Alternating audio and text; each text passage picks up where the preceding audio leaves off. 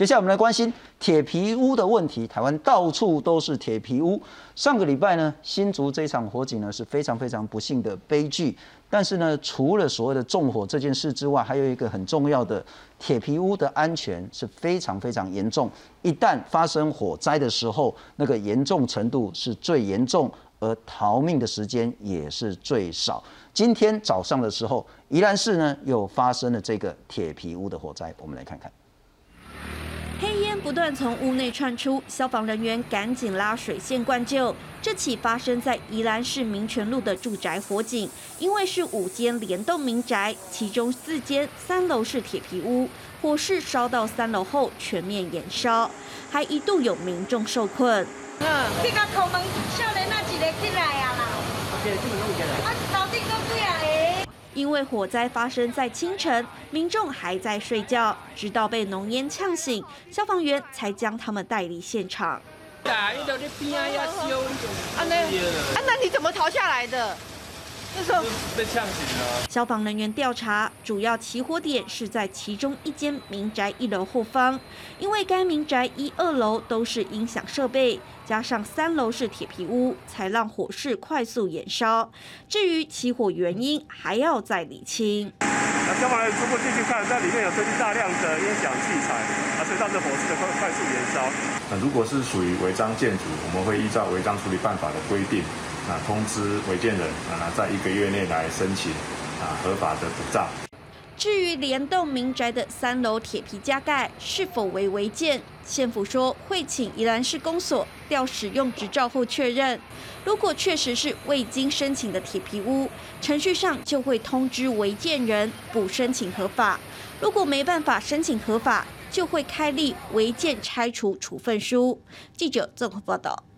介绍来宾，消防安全的专家，前消防署灾害管理组的组长林金红，林老师你好，新总你好啊，各位观众朋友大家好。别记得本地工作顾问了哈，啊，不过你讲铁皮屋为什么对你们消防员来讲是最大的梦魇、最可怕的一件事？因为铁皮屋它有几个燃烧的特性哈，这我想这个跟大家可以看一下，好，就第一个，它铁皮结构不坚固，好，那第二个呢，它里面不太会有防火区化。好，那第三个呢，就是说它火势成长会非常的迅速，因为铁皮屋有很多，尤其是工厂，好，现在工厂的铁皮屋都盖得比较大，所以它里面的氧气在初期燃烧的时候是够的。OK，所以像你钢筋水泥，它氧气可能就没有那么充分，它燃烧速度就会变慢。是，那第四个，因为它里面大部分都会堆积很多大量的可燃物品，所以它燃烧的猛烈度。会变得比较高，所以这是最可怕。那一个一个来讲清楚了。OK，结构不坚固，啊，不容易的钢骨，啊，容易钢筋钢架吗？对。但是因为它在六百度的时候，它就会开始变形。那变形的时候，空气就会对流，这是第一个。是。那第二个呢？当它变形的时候呢，你如果这时候进去做抢救，你给它喷水哦，哦，它会让那个本来有弹性的那些钢材，会瞬间变成脆化，也变脆脆。所以这个时候呢，它很容易崩塌，嘿，很容易崩落。好，所以这个是在结构上面。但身体迄个实在要足可怜的啦吼，本来拢困二楼，是啊，放落来你看迄个钢筋啊，光光弯翘啊呢，所以二楼说变一楼，拢落来落来一楼。是，所以其实铁皮屋是最不坚固的，特别是它的钢是超不耐火，对，它高温之后它就弯曲就变形了。对。变形不但整个结构变了，它它然后变形之后，它提供更多的氧气，让它烧得更严重。对啊，什么叫做防火区化或这矿火山屋？哦，防火区化就是我们在家里会有隔间，家里不是都会有隔间？铁皮屋嘛，隔间。铁皮屋其实不太隔间，而且铁皮屋的隔间一般来讲都用木板。是，所以它，我那个不叫防火区化，防火区化就是我本身这间烧，它不会烧到隔壁间去。OK，所以它会用不燃材料去做隔间，钢筋水泥就叫不燃材料。是，好，那比方说像你用那个呃石膏板、细双盖板，那个也叫不燃材料。可是铁皮屋的隔间大部分都用木板，那用木板的时候，基本上美利亚邦嘛，哈，对对对对对，哎，美利亚邦哦会修嘞，它就是等于说它没有任何阻隔火势跟烟热的效果，它还助燃的。啊，对，它会等于说，它会让燃烧变得更猛烈。它因为它提供燃料啊，所以咱一个一个来厘清了哈。细书我那大铁皮屋，其实我都改去大铁皮屋了哈。结构你大概很难改变了哈，因为它就是因为就是真的是便宜嘛哈，就是这种方式。但至少如果在初期的时候，你在做隔间的时候，至少你用细酸盖板是。这种轻隔间是。有好一点的能力呢，我立马用水泥隔间、是。水泥墙。是。如果你家里现在就是木板隔间，用上小的管美利亚邦，是，有解救不？我觉得嗰个大迄个细酸盖板诶、大细酸盖板会效果会好一点啦，嘿。嘿，会好一点啦。吼、就是变成了你在外墙，是吼、等于讲你伫隔间嘛，你甲高一很较袂烧的。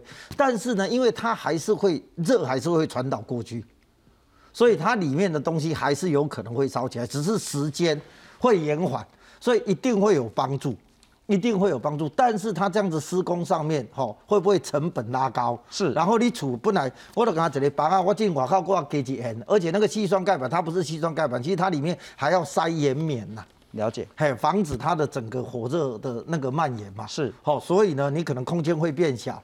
好、那这样子制造成本或者是施工成本会不会拉很高？这个不是我的专业，但是我认为它会有效果。是，对而且呢，还有一个关键，你的房东要不要做？对，对他做了之后，你的房租要怎么算？对，这个都是很务实的问题了哈。好，来，这火势成长迅速啊！你塔多亚讲的是那个工厂嘛哈？对，对对啊工厂厂办当然是它不会弄很高很高。对。但问题是一般居家它就是大概是三米左右。但是我刚刚讲过，因为铁皮受热以后，铁皮会变形。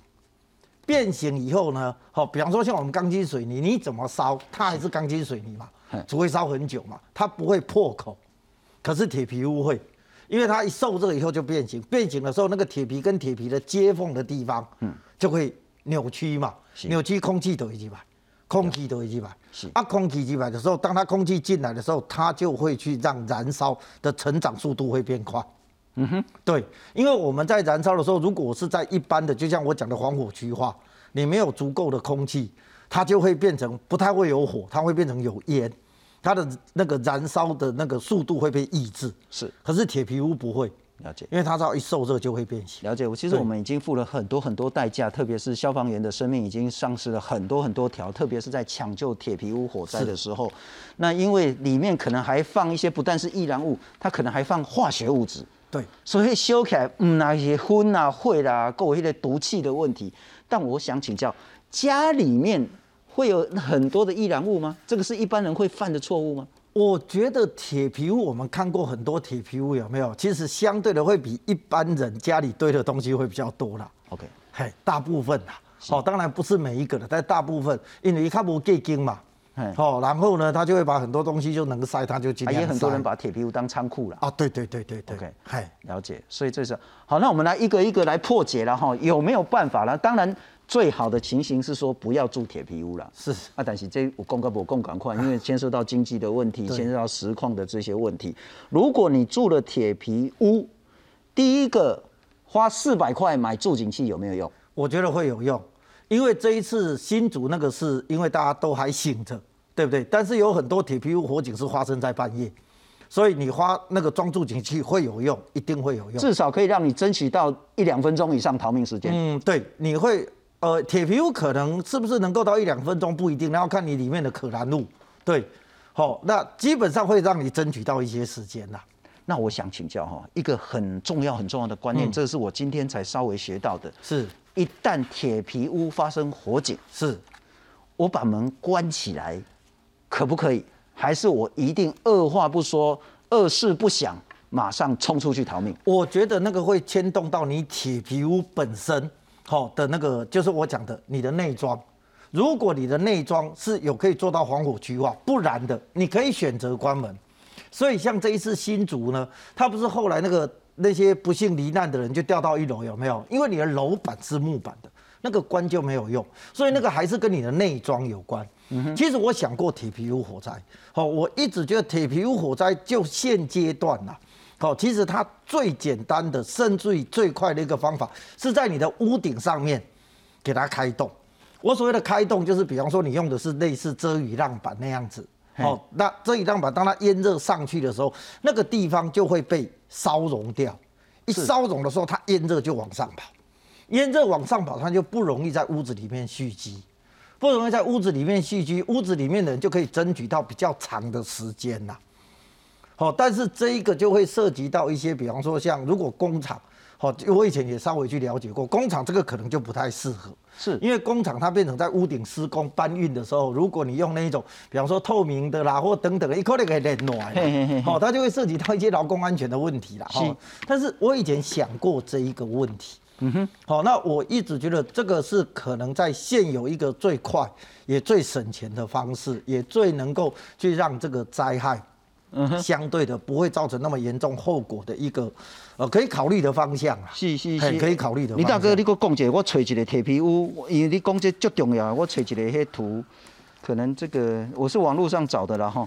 我这边有一个图哈，可以给各位看一下，这是一个真实的案例是。因为当时这一个火警呢，我非常非常的讶异哦。对对对，你现在找的这个铁皮屋，如果你在屋顶上面，好去给它开我意思讲，我今晚无法多叮当哈，啊，就是这个是蓝色的屋顶嘛哈。，对我就也因为它其实最主要就是要防雨防水嘛哈。。对啊，我就用一个那种塑胶的，但是它一样是耐厚、耐雨、耐水的。对但是我等里面如果万一真的火灾，它会先从那个洞烧穿。对但铁皮你要烧穿不容易，对我给给开差不多一两万块。对啊，换一地，对啊，就好修，啊，好通风出去就好。对，它就不容易产生那种在里面蓄热的情况。那我为什么会有这个想法？这是一个在新竹曾经发生过的案例。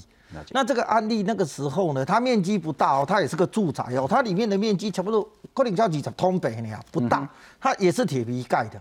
结果呢，各位可以看到，当时他这个人很幸运，他的起火点哦，因为铁皮屋很多都是会有铁卷门嘛，是所以一等于说发生火警的时候一招没处理，因为那个铁卷门可能会打不开。这个人也是一样，但是他运气很好，他的起火点上面刚好一都龟也弄铁皮，但是它上面有一个油毛毡呐，就是刚好那一块是油毛毡，油毛毡就早期有一些人就类似爹妈嘎一种物件，是就他火就把那个油毛毡就烧穿了。烧穿了，他整个烟热就往上跑，所以这一个人在火场里面待了二十几分钟，后来顺利获救。这是一个我记得好像六十几岁的老太太。那个时候呢，我还特别去看，因为我一直认为以铁皮屋的火灾那么小的面积，二十几分钟，它应该不会有存活的机会。那它为什么会存活？就是因为它的烟热跑掉了。OK，这是很重要的资讯啊哈。如果你真的必必须要住在铁皮屋里面，也许跟你的房东或者你自己就是屋主呢，也不要花多少钱，就是顶多是几万块的时候，你铁皮呢中间弄一个所谓的那个可以烧穿的，但是同样可以防雨对的一个东西了哈。这是一个，不过还有更多的东西呢，包括说是刚助警器的部分。逃生孔的部分，其实那个叫通气孔啊，那是不应该不是从那边逃生，可是至少你要有两个逃生的路线，对，逃生的出口。对万一一个地方烧住了，你还有一个地方可以逃命。我们来看看新竹的这一场悲剧，以及普遍台湾铁皮屋的问题。熊熊火舌不断从铁皮窜出，不时还传出爆炸声响。两层楼的铁皮屋瞬间陷入火海，二楼还被烧到坍塌，最后一家八口命丧火窟。而起火原因疑似是屋主二儿子买汽油纵火，加上装潢都是易燃材质，因此消防队研判当时要逃生几乎不可能。四面哦，其实火光都已经窜出。那其实，呃，我们专业的研判，其实当下这个罹难者要生还的几率是相对比较低。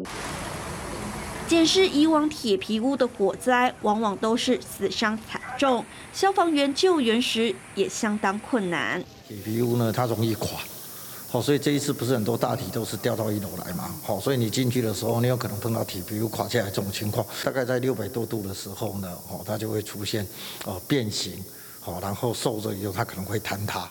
再加上铁皮屋多为木材隔间，没划设防火区块，火势又急又猛，无法就地避难。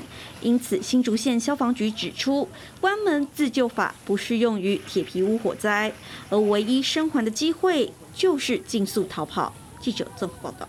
我们来看看了哈，我们稍微很快整理一下。第一个呢，如果可以的啦哈，其实我觉得应该都可以解决。你除了有大门之外，也许你有第二个，第二个不一定要开一个门，也许你的铁窗可以变成是可以活动式的开启的，又可以防盗，但是出事情又可以弄。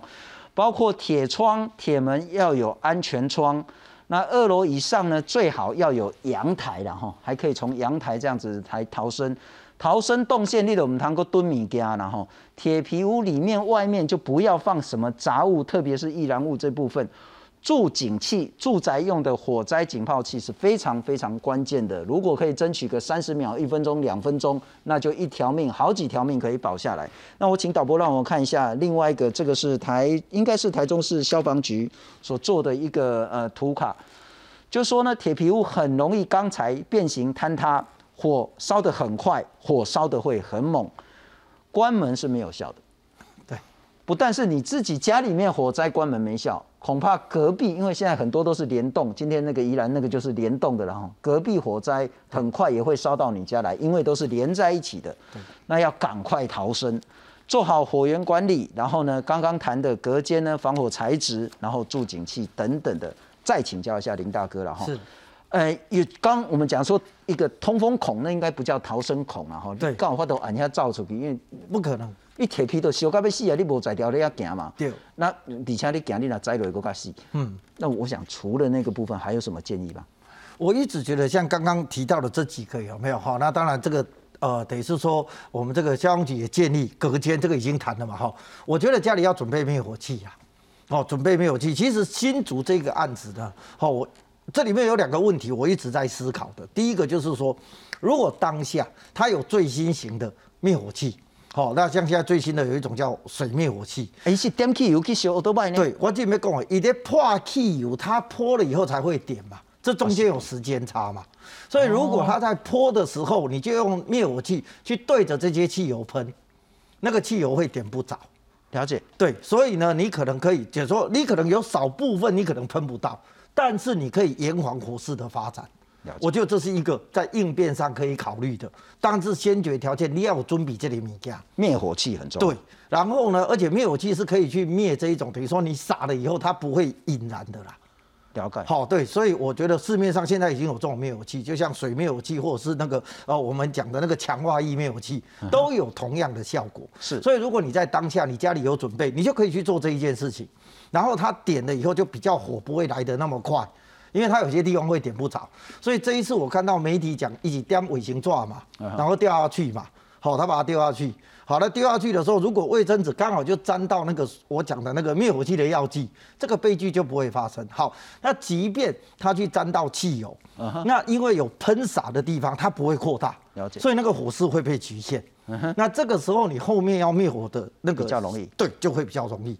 好，这是我想在应变上面，好，我认为这是大家可以考虑的。灭火器大概就是那个火灾火还没出来，或是刚出来的时候有用。啊，会呢，修个进灭时阵刚好。啊，所以我讲，这就是牵动到时间点嘛。所以你开戏，你等于讲看一点破气会有时间差嘛。好，我想大概这几年来，哈，应该日本有一个叫金阿尼动画。有没有金阿里动画那个也是泼汽油嘛？是是。那那个时候呢，他泼汽油的时候，媒体报道他带了两个二十公升的那个油桶，我心里面就在讲，金阿里都在谈火烧大，后面怎么办？他为什么不从他开始泼汽油就开始做应变？是。所以那时候我就去拿了两个二十公升的那个汽油，就是我装水啦。嗯哼。好，然后我就去试着泼下来，要花多久时间呢？我发现把那二十公升的那个水要把它倒完，有没有？哦，哪怕我把盖子打开，要一两分钟，要一分多钟啊！我那时候是真的这样子在实验。那你想想看，一分多钟，以这个时间是足以让你去做一些应变，要么制服歹徒。要么开始喷灭火器喷了，对，我觉得那个就看你有没有这样子的时间的概念嘛。那如果我们今天大家今天收看到这个节目有这样子的概念，那你也准备了这个灭火器，或许就会让这样子的悲剧是有可能避免的。是，否则等到它烧起来的时候，你再来讲啊，烧起来怎么办？很难的啦。嗯哼。尤其他这一次刚好又烧机车，它泼在机车上面，是啊，机车本来烧起来速度就比较快。一台机车烧起来，火焰的高度会到八公尺。机车烧起来你不容易靠近，够坐垫啊，够海绵，够汽油，对。啊，因为它烧起来热度会很高，哦，有些人可能就不容易靠近。那当然呢，好，这个是我想这个是在应变上，所以刚刚问我有没有什么补充，我认为哦，家里应该应该要去准备。基本几百块的助警器一定要装，而且最好装个两三个了哈。第二个灭火器要随手可得的位置，也要多装个一两个。对那刚刚您也建议说，如果可以的话呢，铁皮最好开一个孔。然后装那种比较塑胶，虽然防雨，但是呢，真正火灾来它可以穿透，然后呢，通风之后它就不会蔓延对的这个地方，铁窗需要去做改进。铁窗这里面其实这是一个比较大的问题，就是因为我知道铁皮屋的铁窗是一体成型的，是因为我曾经去了解过这一件事情，我也想过说，呃，这个铁皮屋的铁窗有没有办法打开？好，那就我目前的了解，因为它考虑到的是造价。所以它是一体成型的，好、所以你要把铁窗要把它改成这种逃生用的，好、它可能要另外定制啊。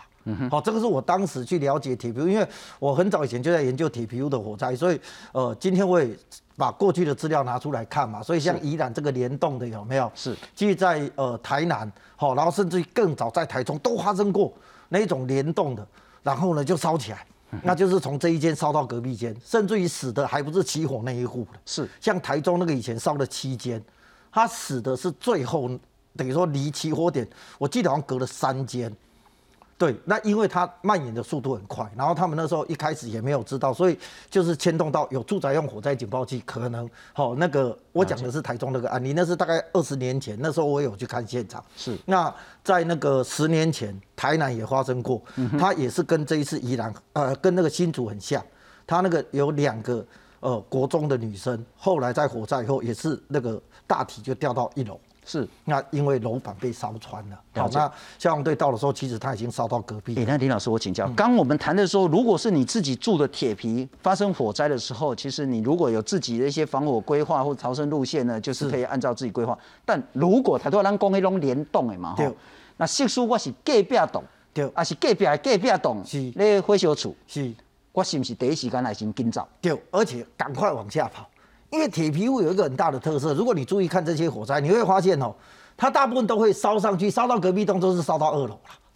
它不太会从一楼烧过去的，大部分如果你是两层楼建筑物，它大部分都是从二楼烧过去，因为它烟热是往上嘛，啊上去以后它上不去，它就往左右两侧蔓延嘛，是对，是。它所以如果你是隔壁栋的，要赶快跑，而且要赶快往下跑。我请教了哈，系数这栋开始修是铁皮屋嘛哈，因为热气出不去，从开始烧这一栋，对烧到隔壁那一栋的铁皮要烧多久？那个我没有办法跟你讲这个答案，因为要看它里面有多少东西呀、可能会很快，很也可能会有一段时间。对，，有可能会有一段时间，但是也有可能会很快，因为要看你里面烧什么东西。换句话说，如果你是住铁皮屋，当然那个基本的整个可以改善就赶快改善。对。可是你如果是听到隔壁有火灾，对，不隔壁栋了哈，对你先确定一下火源在哪里。对不是在自己这一栋的话呢，对赶快二话不说先跑回上。对，绝对赞成是这样子的做法，因为你们在当时也修管，而且它一定会烧过来，是因为你隔间是铁皮，所以它会变形，变形